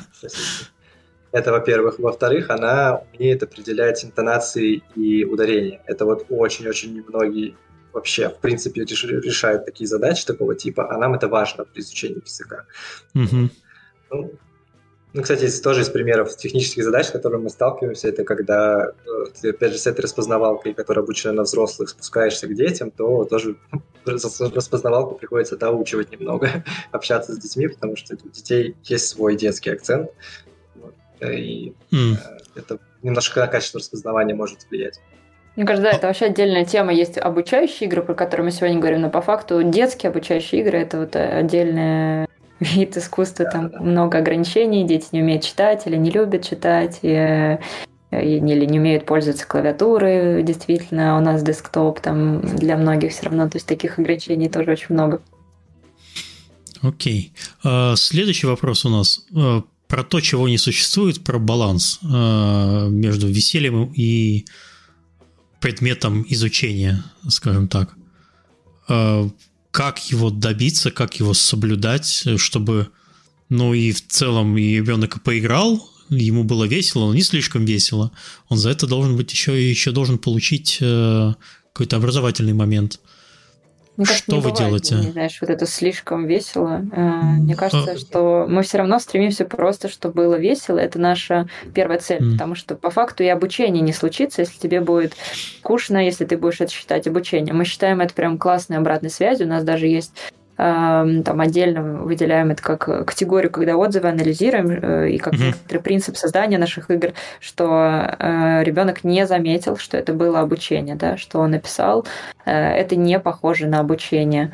Вот, поэтому наша задача скорее, да, вот придумать способ, как сделать это встроенным. Вот, а такого, что баланс, наверное, не совсем даже туда.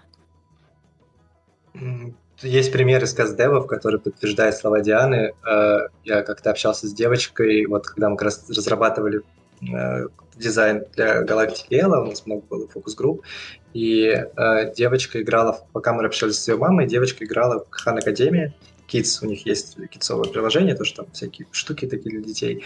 Вот, и она поиграла, и в итоге дала маме телефон и сказала, мам, я, в общем, закончила с Хан Академией, теперь включи мне, пожалуйста, игру. Ну, вот, для меня это стало маркером таким, что если ребенок сказал, что э, как бы нужно потом еще поиграть, то значит ты не игру сделал, да, то есть ты все равно стал с каким-то образовательным mm-hmm. опытом. Ага, вот. ага. Здесь, да, я согласен с тем, что нельзя сделать слишком весело, вот. Скорее всего, всегда можно сделать веселей, э, но э, насчет баланса нужно просто, ну, не забывать о том, что ты делаешь именно образовательный опыт, что ты э, должен тут, опять же, как мы говорили про методистов, что ты закладываешь э, то, что тот опыт, который получит ребенок, ну, ребенок, он что-то даст ему, да, что, что он сможет э, что-то понять, что раньше не понимал, он сможет взаимодействовать с чем-то, с чем раньше не взаимодействовал, и это как раз будет его обучение. То есть как минимум это ты должен обеспечить. Я не говорю уже о том, что, и опять же, если ты учишь математике, то после игры в твою игру, в твою игру ну, ребенок должен ну, складывать научиться, да, там, например. Это может быть образовательной целью игры. Вот. Но веселей, веселей можно сделать всегда. Окей. Mm-hmm. Okay. Хорошо. А, так, у нас следующий пункт вообще про качество игр. Но мы, наверное, немножко про это говорили. Про да, то, мне что... кажется, мы как будто в начале даже с этим. Да, как, как, когда мы про, начали про дуалинго, вы сразу сказали, что это, это, это, это так себе игра вообще. Хорошо. А... Но тут есть интересный пункт у нас а, про метрики. Какие вообще используются метрики в обучающих играх? И как их применять? На самом деле, мне кажется, все, вот Саша тоже много сегодня про метрики говорил, а я чуть меньше, но по факту мы используем то же самое, что и в других продуктах в играх, да, retention, Э, что мы там еще смотрим на всякие конверсии, понятно. Угу. И для нас это тоже показатели качества. У нас есть еще сейчас э, CSI, который мы собираем по всем играм, да, и мы тоже видим Customer Satisfaction Index, да, мы видим, насколько игра заходит или не заходит. У нас уже появляются свои бенчмарки по всем что есть хорошо, что не очень хорошо. Наверное, отличие как раз э, обучающих игр, э, что мы отдельно смотрим э, на сложность не только как бы глазами с точки зрения оптимального баланса, да, и вот как раз как э, какого-то индикатора, который может привести к отвалам, но еще и пытаемся это соизмерить с нашими образовательными целями. Да? То есть мы еще на сложность смотрим глазами э, педагогов, методистов, э, пытаясь понять, не попали ли мы вообще в уровень детей, да, сделав там ту или иную игру, mm-hmm. те или иные задания. Вот для нас вот это важно. Отдельно у нас была такая метрика тоже как доходимость, потому что нам действительно тоже важно, чтобы ребенок доходил до некоторых э, э, последних да, там, этапов игры, потому что туда, например, ну, если брать какую-нибудь магическую математику, туда заложена конкретная программа, да, ты тренируешь определенные навыки, связанные с программой, допустим, первого класса. Э, и, соответственно, нам важно, чтобы ребенок доходил до конца игры, освоив вот, по ходу, да, это там те или иные там, не знаю, сложения, допустим, или умножения. Вот. Или, ну, еще отдельно, на что мы смотрели, но это уже не то, что мы используем для работы, а скорее это такой исследовательский интерес. А, нам, конечно, интересно, а есть ли э, прогресс образовательный. Э, например, тоже вот мы тебе даем в начале какой-нибудь пример 5 плюс 6, ты его не можешь решить, а потом мы тебе его подсовываем уже ближе к концу игры. Можешь ли ты его решить? Ну, там скорее мы смотрим uh-huh. на э, тоже процент ошибок, среднее количество э, попыток, которые дети делают. Там много оговорок, но вот тоже на как бы каким-то образом померить образовательный прогресс мы пытаемся, э, но пока это вот отдельно, да, отдельно бизнес э, составляющая, отдельно э, такое как бы наше исследовательское начинание для того, чтобы понимать, как делать игры качественнее с точки зрения именно образования. А что вы с точками отвала делаете? Вот видите, что вы же, вы же собираете фактически покликовую статистику, я так думаю как вы вообще понимаете, почему это происходит, потому что логика взрослого человека немного отличается от э, логики ребенка, и вывод, который вы можете сделать, не всегда правильный. Либо вы, не знаю, у вас сидят, открываешь дверь, там 20 детей сидит, вы им туда отдаете, вот почему здесь отвалились, они такие, а вот потому, и все разбегаются. Такое тоже бывает. Ну, да, я, я так намекнул на, делать, на да. плейтесты вообще. Плейтесты же обязательно должны делаем, быть. Да. Конечно, делаем. Саша, ответишь, как у вас? Ну, с точками отвала, на самом деле, мы прям вот, наверное, в не то чтобы их сильно фиксируем, потому что вот в нашем случае мы вот из того, что не сказала Диана, мы э, смотрим на user peak time, это время, которое игрок проводит в неделю целиком. Да, то есть нам, это важный для нас показатель для всей экосистемы Skyeng, и мы там, меряем свой вклад, вот это время, которое ученики наши проводят с нами вместе. Вот. И нам, по большому счету, не так важна там, на сессии, где он отвалился, потому что чаще всего опять же, из-за специфики нашей игры, из-за того, что там нет какой-то там уровней, да, даже как таковых, да, то есть там просто пространство, в котором ребенок тусует, ну, как бы он пол не домыл, потому что зелье раздел и куда-то ушел, ну, вряд ли это случилось из-за того, что там э, что-то не так с полом, да, или там со шваброй что-то не так, скорее всего, просто его куда-то позвали, мама его позвала, телефон забрала, либо еще что-то такое, вот, то есть ты, ты не вычислишь просто настоящую причину, э, ну, в нашем случае, да, угу. почему это произошло. Но мы как раз вот. смотрим на точки отвала. Я просто думала, что, что у вас тоже есть, но у вас действительно другой ну, формат продукта. Да, да, да, да, да. Да, не, мы четко смотрим на воронку и на то, что происходит до пейвола, и то, что происходит после пейвола.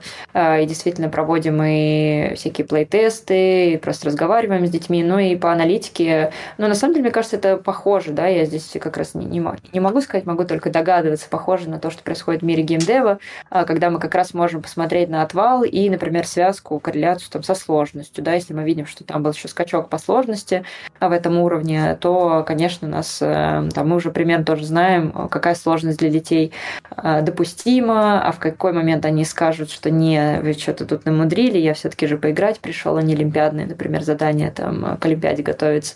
Поэтому ну, вот тоже корректируем сложность, добавляем какие-то артефакты, предметы. Ну, в общем, в зависимости от того, что за игра, потому что все очень-очень отличается у нас здесь ну, такой стандартный анализ скрупулезный, mm-hmm. ну и потом можем что-то АБ-тестами выкатить, например, посмотреть тоже, если э, на плей-тестах там у нас какая-то гипотеза вроде как не отвалилась, э, то можем потом еще на какой-то процент пользователей просто выкатить новое решение.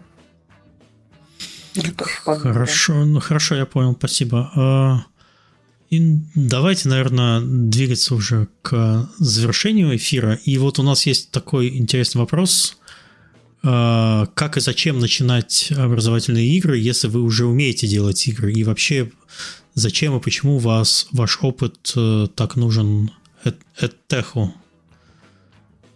Э, завлекаловка да, да. момент, потому что у нас аудитория это либо, да, либо люди, которые делают игры, либо которые хотят делать игры. Что вы можете сказать людям, чтобы они выбрали именно свое направление э, в, к вам? Здесь два, два момента. С одной стороны, хочется сказать, что для тех, кто, наоборот, уже имеет опыт, хочется сказать, что это хардкор и просто будет для вас следующим уровнем развития, да, потому что вам нужно жонглировать не, не знаю, не десятью мячиками, а к вам добавится там еще образовательный результат, и вам нужно будет э, удержать в своих руках, э, жонглируя там 20 мячиков. То есть это действительно не Одновременно еще кубики и гири, и, и гантели да, вообще. Да, да, да, да. То есть это прям действительно непростая задача сделать игру, с обуча... обучающую еще и для детей, да, от которой они mm-hmm. будут пищать, будут в восторге и при этом какую-то пользу получат. А, мне кажется, это первая история. Вторая из того, что я слышу от людей, которые к нам уже приходят, э, от синих разработчиков, э, от геймдизайнеров, конечно, круто а, дополнительный смысл видеть, когда ты делаешь не казино, не, не знаю, не переписку, в общем, какую-нибудь э, истории, да, там, от которых у тебя уже на которой у тебя совершенно уже никакой мотивации нет, а здесь ты делаешь что-то полезное, осмысленное, о чем тебе не перестают рассказывать дети, писать отзывы. Вот. Или, например, у нас недавно по игре по музыке, как раз где ты должен расставлять эти звучки, просто мама поделилась, там мама нашей, э, нашей пользовательницы поделилась фотографии, где та девочка вылепила просто все фигурки всех тех звучков, которые мы делали. Да, это, конечно, супер трогательный mm-hmm. момент, и там вся команда просто была э, в умилении. Вот, и ради таких моментов есть смысл приходить. А с другой стороны, для людей, которые, наоборот, может быть, только-только вот заходят в мир э, разработки игр. А, мне кажется, это может быть хорошим стартом, так же, как вот для меня лично, я так поняла, Саша, отчасти это для тебя, для нас э, через этих случился такой, или случается транзишн, да, в геймдев. Мы, наоборот, у нас есть экспертиза в других областях, допустим, в образовании э, или там в программировании, но нам очень хотелось с миром игр познакомиться, и вот мы нашли себе такую тоже возможность э, познакомиться и уже вовсю погрузиться. Так что это может быть хорошей точкой старта для многих. Я очень сильно плюсую историю, связанную с детьми и вообще с этичностью всего этого мероприятия. Ну, у нас есть э, рисунки корабля Элла, рисунки Элла. Дети прям собирали такие поделки, когда нужно было открывать корабль из бумаги, там было все нарисовано, код синий, там, инопланетный и все такое.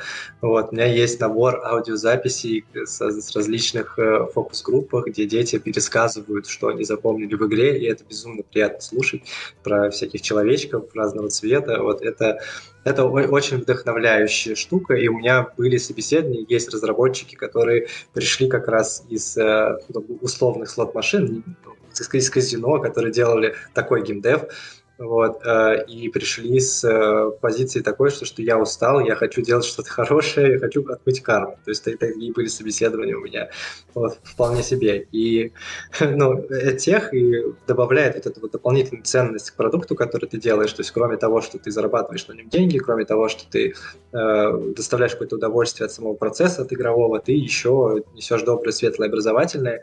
И я уверен, что и в Учеру, и в нашей компании, вообще со всеми людьми из тех, с которыми я общался, у всех так или иначе есть вот эта штука, да, что типа мы делаем, потому что мы хотим чем-то помочь людям.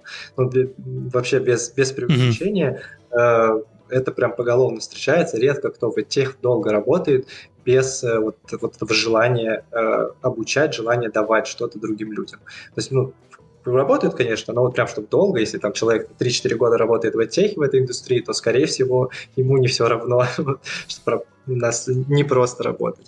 Ну, я бы еще добавил, что если вы не хотите э, идти в тех, там, к нам работать, но вы умеете делать игры и хотите, и смотрите на то, чтобы делать какие-то образовательные игры для детей, у вас появится как раз эта вот суперсила, если вы будете э, общаться с родителем и стараться для родителя сделать действительно полезный инструмент для его ребенка, э, тот инструмент, который не будет вредить, там, не будет злой игрой, который, там, из которой ребенок психует, э, то вы получите доступ к ко времени ваших игроков вы получите лояльность, если вы сможете объяснить, и э, почему вы учите, да, почему, какую пользу вы приносите. И закладывая вот эту пользу, эту ценность, вы на другой уровень немножко отношений с игроком выходите, угу. более доверительный.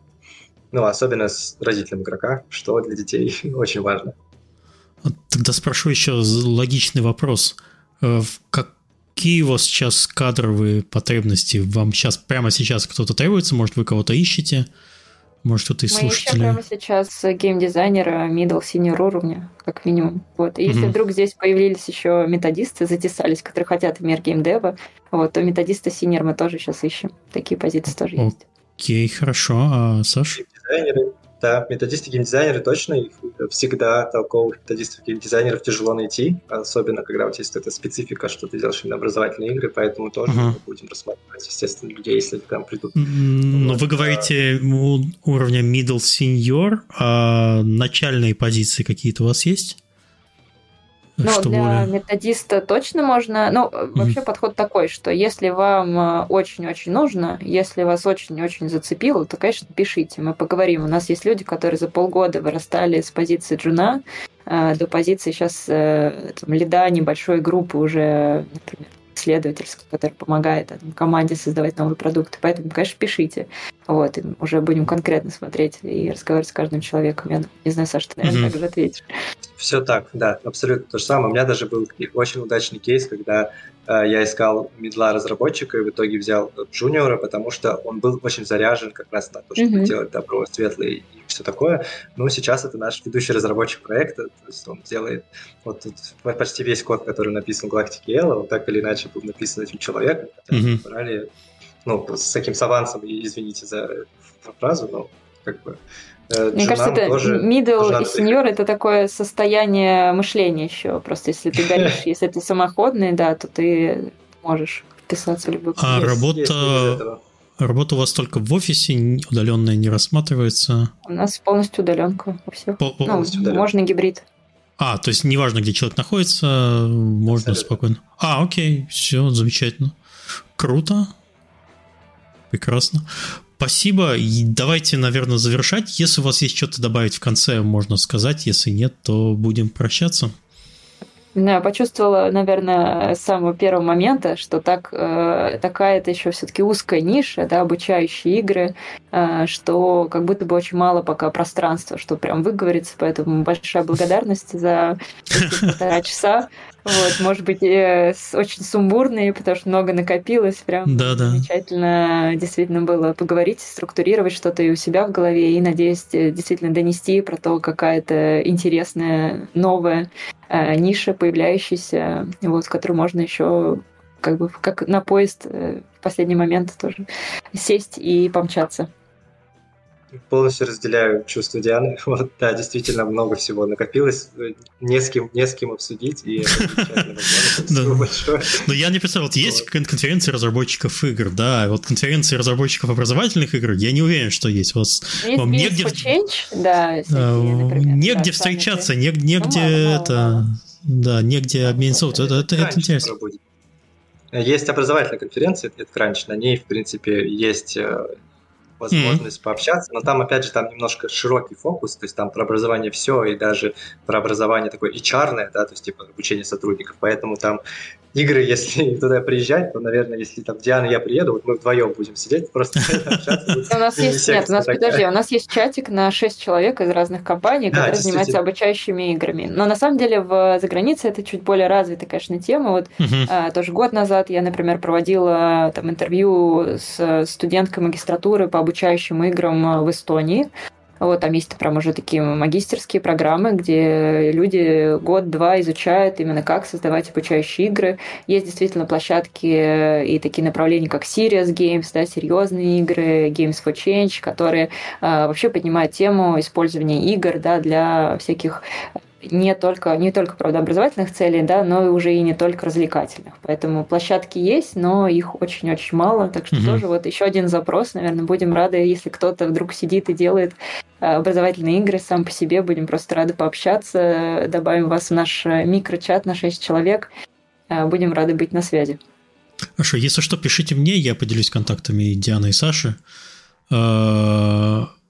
Э, Это есть на сайте у нас форма контактов kdcast.com э, слэш контакт, по-моему. Ну, неважно, найдете там в, меню, в менюшке это присутствует.